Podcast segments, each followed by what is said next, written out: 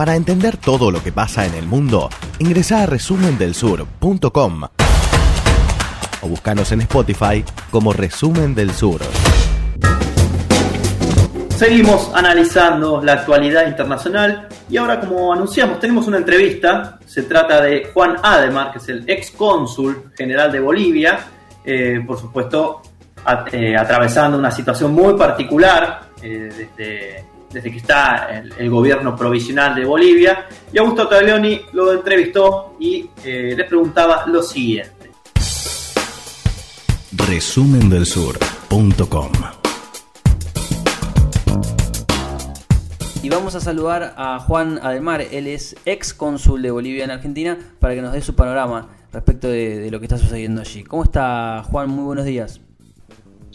Muy buenos días, Augusto. Un saludo cordial a tu persona y a toda la uh, radio escucha tienes este importante programa.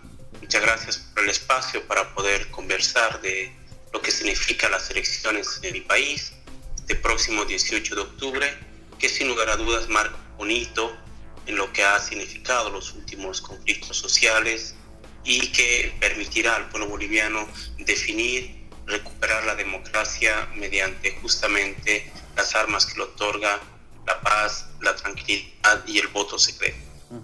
¿Cómo, eh, a una semana, cuáles son las, expectativas y, qué, mm, qué cree que puede pasar, tanto en los resultados como también en esto que ha dicho Luis Arce Catacora, de, bueno, que tienen que observarse los comicios para garantizar la transparencia. Bueno, em, si hubiera elecciones limpias, transparentes, sin lugar a dudas, el MAS gana una vez más y gana en primera vuelta. Ganó el año pasado, el 2019, en octubre, y este año, sin lugar a dudas, vuelve a ganar en primera vuelta. Si es que existe una elección transparente, con vedores internacionales, sin en este caso la acción eh, que plantea de alguna otra forma ya desde ahora el gobierno eh, golpista de Yanine Áñez, que quiere claramente evitar el triunfo del MAS, pero no mediante eh, armas democráticas, sino mediante la manipulación y el miedo al terrorismo que se está generando ya desde ahora. Recordemos que Bolivia vive una crisis política, ¿no? producto de lo que ha significado un golpe de Estado y hoy tiene a un gobierno ilegítimo, ilegal, que eh, claramente no va a dejar el poder, lo han manifestado sus principales ministros, que han dicho que no van a permitir un triunfo del MAS y que esto obviamente eh, atenta contra la vocación democrática del pueblo boliviano, pone en cuestión el, trabajo del órgano electoral, porque claramente una sumisión, una subordinación y se está evitando la participación de veedores internacionales. Por ejemplo, una delegación de Argentina ha sido rechazada para que sean veedores del proceso, de igual forma del Parlamento Europeo, del Parlamento de Mercosur. Entonces, claramente aquí, eh, al parecer, lo que se quiere es tener poca gente que observe el proceso electoral y con esto eh, eh, vemos claramente que hay una intencionalidad de manipular el voto del pueblo boliviano pero esto mediante acciones fraudulentas y legales.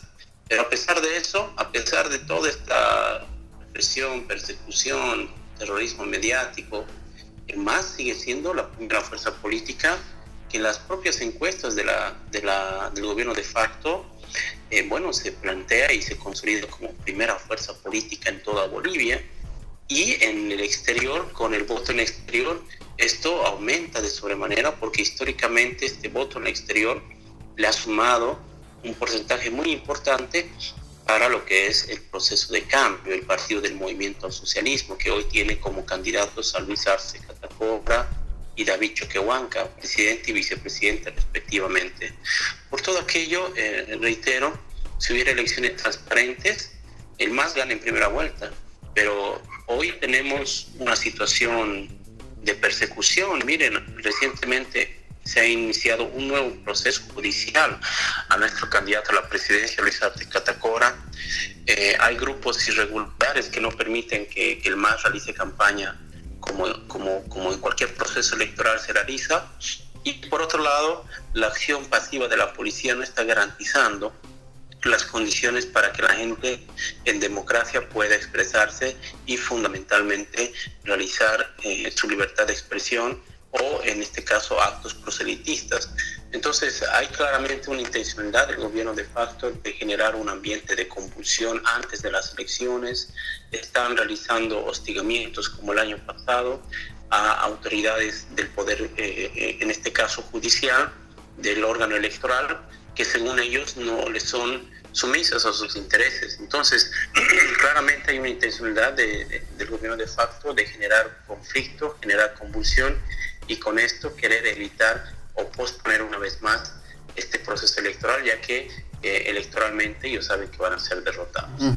Preocupa las declaraciones de Arturo Murillo y el viaje que hizo la semana anterior eh, al, a Estados Unidos, reuniéndose con Luis Almagro, hablando de posible fraude.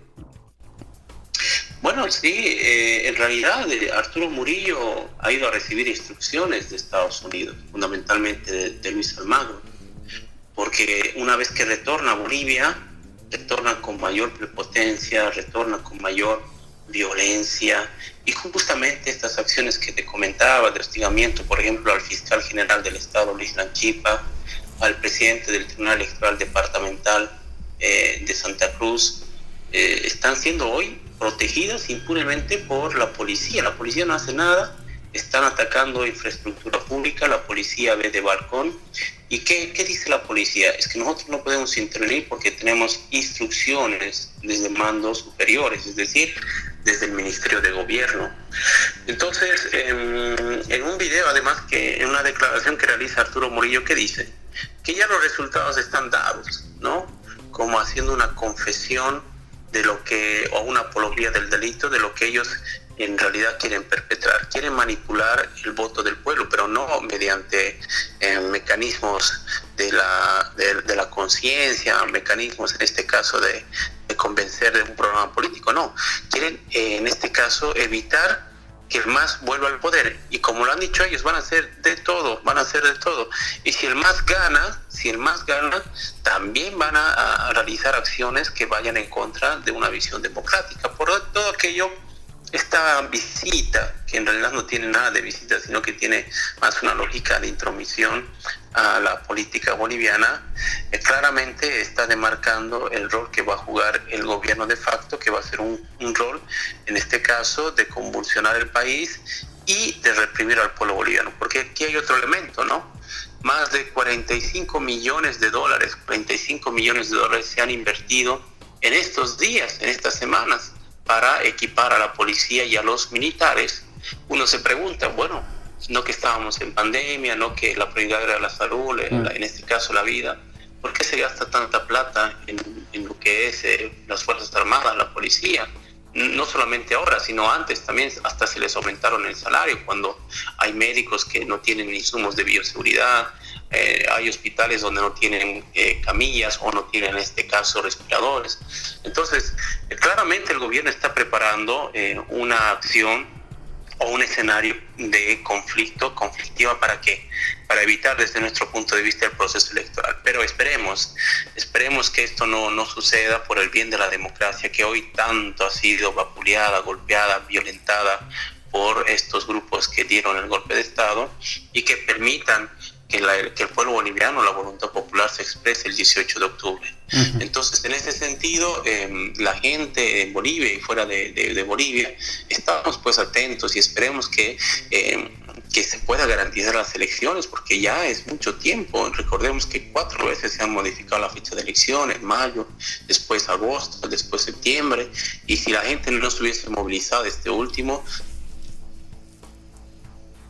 tal vez elecciones este próximo 18 de octubre. Esperemos que el golpismo eh, evite este tipo de acciones que ya las viene en este caso manifestando, pero fundamentalmente pedimos el apoyo, la colaboración de la comunidad internacional para que sean garantes del proceso del próximo 18 de octubre. Em, Juan, em, pensando en que el proceso se va a dar con transparencia y ante la posibilidad eh, del MAS de ganar y volver al poder, ¿Cuál es el aprendizaje que ha tenido el, MAS en este tiempo? ¿Hay, autocrítica? ¿Hay cosas que, quieren, que, pueden hacer mejores? ¿Cuál es el debate interno que se ha dado en este tiempo? Bueno, primero que una de las cuestiones que creo yo que es una crítica, una autocrítica interna, ¿no?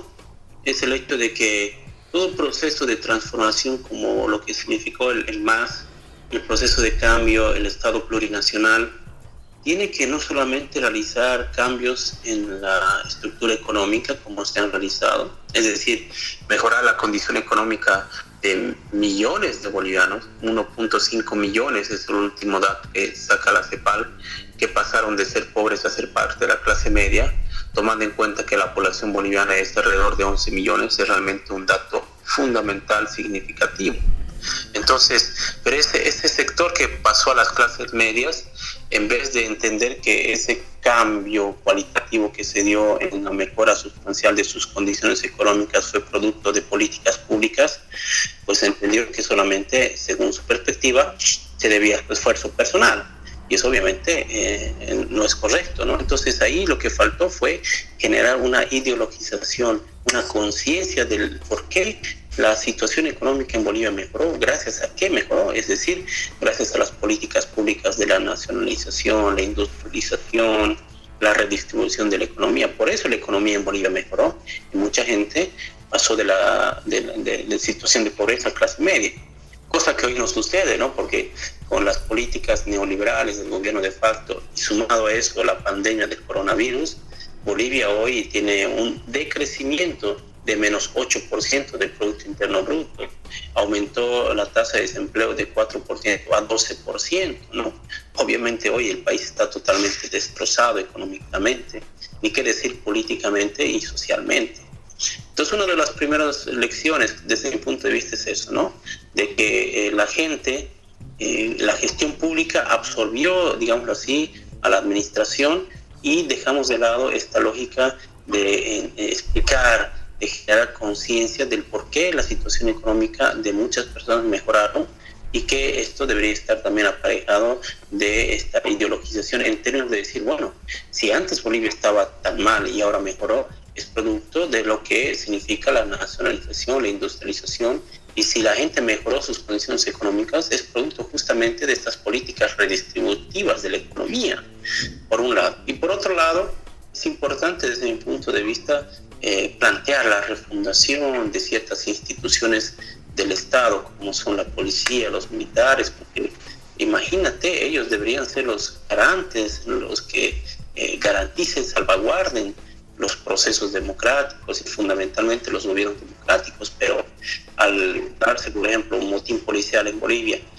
después acompañado de el pedido por parte de las Fuerzas Armadas de, de renuncia del hermano presidente Evo, claramente ahí ha habido pues una acción atentatoria contra las instituciones que deberían velar y salvaguardar por la democracia.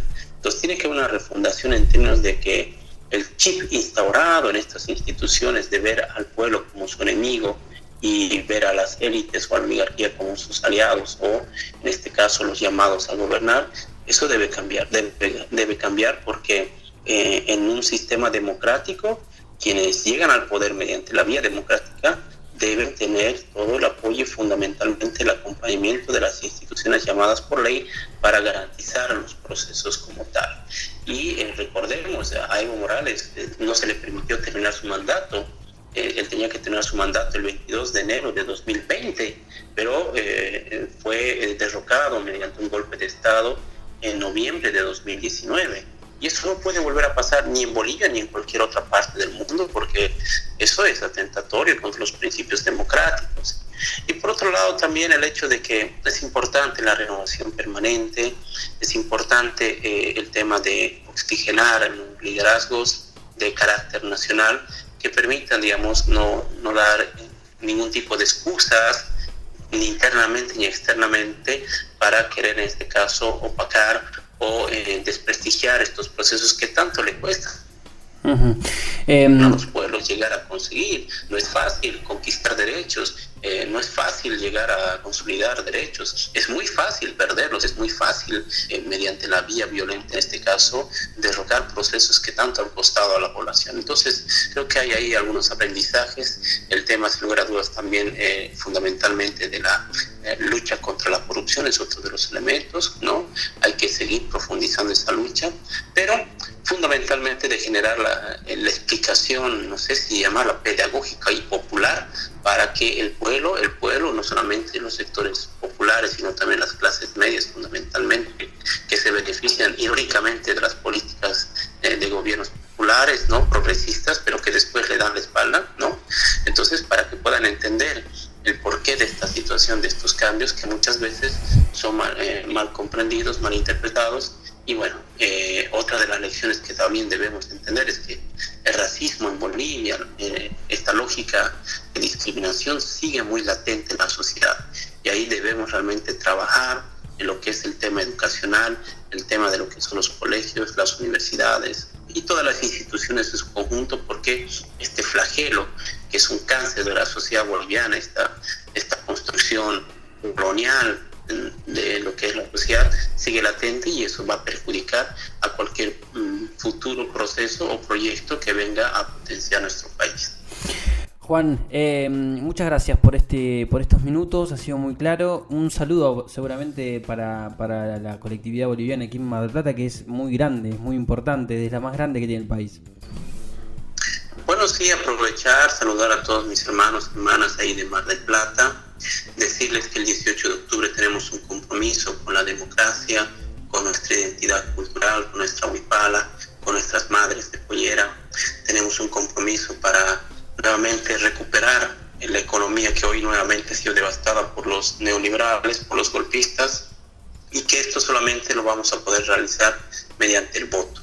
Por eso es importante que cada hermano boliviana, boliviana que está fuera de Bolivia, en este caso residente en Argentina, y que tenga la posibilidad de votar, que vaya a votar, que no pierda esta oportunidad, que deje de lado el ausentismo y que tomemos conciencia de que nuestro voto está la decisión de o condenar a Bolivia nuevamente un pasado neoliberal o permitir que exista un futuro y una esperanza para de aquí en adelante.